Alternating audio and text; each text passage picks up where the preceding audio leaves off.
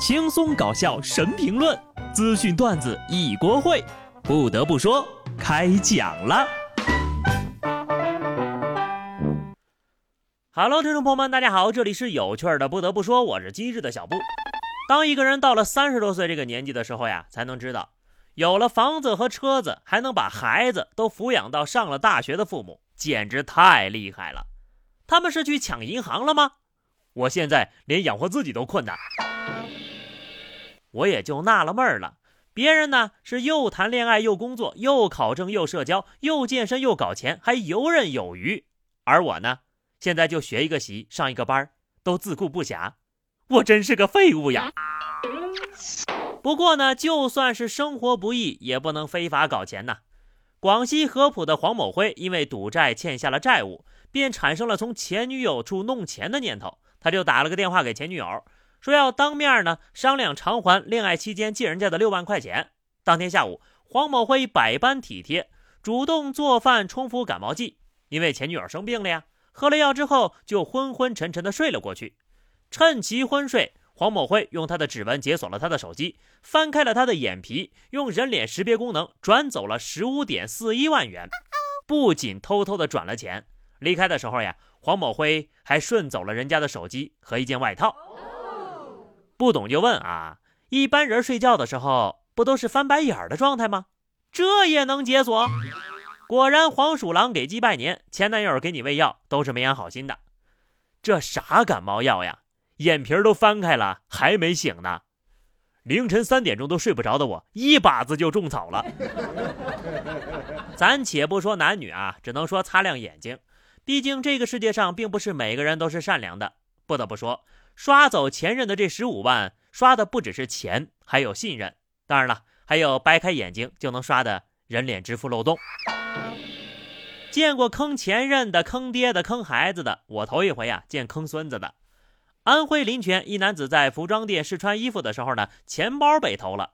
民警调取监控显示呀，嫌疑人是一名带着孩子逛街的老年妇女。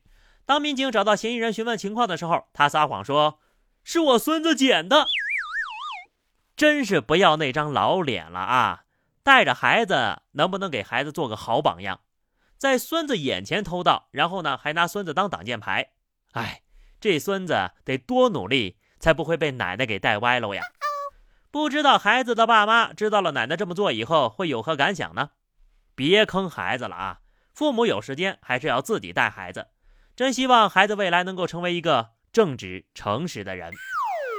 做节目的时间越长呢，我见到的小偷种类也就越多。四川资阳陈先生上幼儿园，儿子的书包放在他开的店里被偷走了。监控视频显示呀，一男子进到店里，鬼鬼祟祟把书包抱在怀里，用衣服包好之后就拿走了。陈先生发现书包不见之后呢，调取监控并将视频发到了网上。周围的人在店附近看到他儿子的书包，陈先生呢才拿回了书包。小朋友表示：“偷都偷了，就不能扔远一点吗？”在这儿呢，我也很好奇这小偷的内心活动啊。这怎么看怎么都是一个小孩的书包吧？你拿走了是想做手工呢，还是想写作业？难道和钓鱼佬一样奉行绝不空军吗？年底了，这沙雕小偷是一个赛一个。山东菏泽凌晨，一男子潜入一家饮品店，在吧台翻找财物。男子发现头顶的摄像头之后呢，竟然对着监控三鞠躬，紧接着呀盗窃财物后迅速逃离。数天之后，当男子再次作案时，被警方抓获了。你小子偷个东西还挺有仪式感的啊！不知道的以为是来盗墓来了。你不再给西南角点个灯吗？可能呢也是我们误会了，他其实插着耳机正在听死亡重金属。那会儿呢刚好听到最兴起的地方了。对付坏人就不能手软。陕西西安一位城管用喇叭跟随长期在钟楼附近乞讨的老人循环播放：“我是骗子，我比你们都有钱，每天我都车接车送来钟楼要钱。我在老家给孩子买了房子，娶了媳妇儿。”等等话语。无论老人怎么谩骂推搡，城管呢始终紧跟着老人，还跟着他上了公交车。城管的肢体语言也是非常的小心翼翼了。我就跟着你，但是我不碰你。哎，硬核提醒防诈骗，真是魔法打败了魔法呀！私人定制反诈方案属于行走的反诈 APP 了呀。城管的说的也都是大实话，要饭的都比我们有钱呐，一整个扎心了。下面这位要饭的不对啊，下面这位吃饭的啊，人品还不如一个要饭的呢。辽宁大连一男子吃十二块钱管饱的水饺，只吃馅儿不吃皮儿，连吃了一百多个。被发现之后呢，还恼羞成怒，称自己社会上有朋友。随后呢，老板娘声称要报警，这男子呀多付了一份钱之后才离开了。店老板表示，辛辛苦苦包的饺子，你吃多点无所谓，但你不能霍霍人呢，这么浪费呢？有社会的朋友怎么了啊？你那些社会上的朋友是只吃饺子皮儿吗？我要是这人的朋友呀，来了我也得按着他的头，让他把皮儿吃完了再走。十二块钱的自助饺子都能吆五喝六的，你要花个百来块钱，不得把人店员都给吃了呀？你干脆把店也吃了吧，允许你不吃墙皮。不得不说，现在物价都什么水平了？老板那十二块钱管饱的水饺多良心呐！你在这儿消耗人的善心，糟蹋人家的粮食，属实有点不要脸了啊！其实有时候呢，吃太饱也难受啊。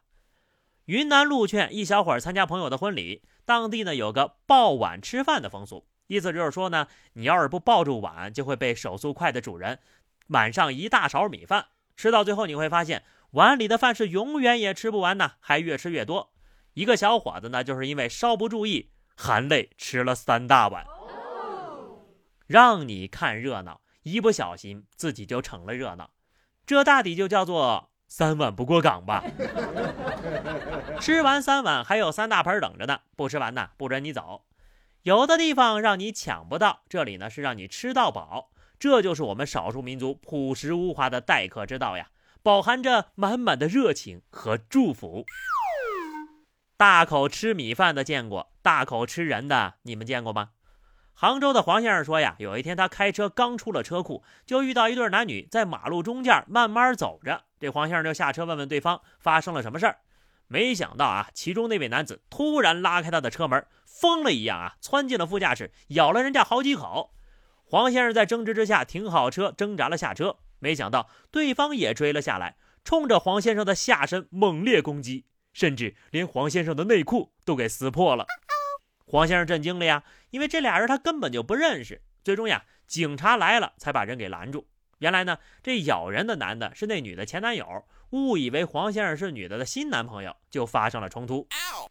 在争执当中，黄先生的手机和车钥匙被摔坏了。为了养伤呢，他还休息了半个月。本来要举行的订婚席也取消了，自己呢还要承担百分之六十的违约金，前前后后呀损失了十多万。而咬人男子至今没有给过一分钱的赔偿。甚至连道歉都没有。好家伙，一开始我看标题的一瞬间，还以为是丧尸转世了呢。撕破内裤也是用嘴的吗？不得不说，先查查有没有办狗证吧。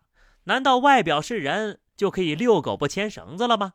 修狗成精了，还是疯狗精？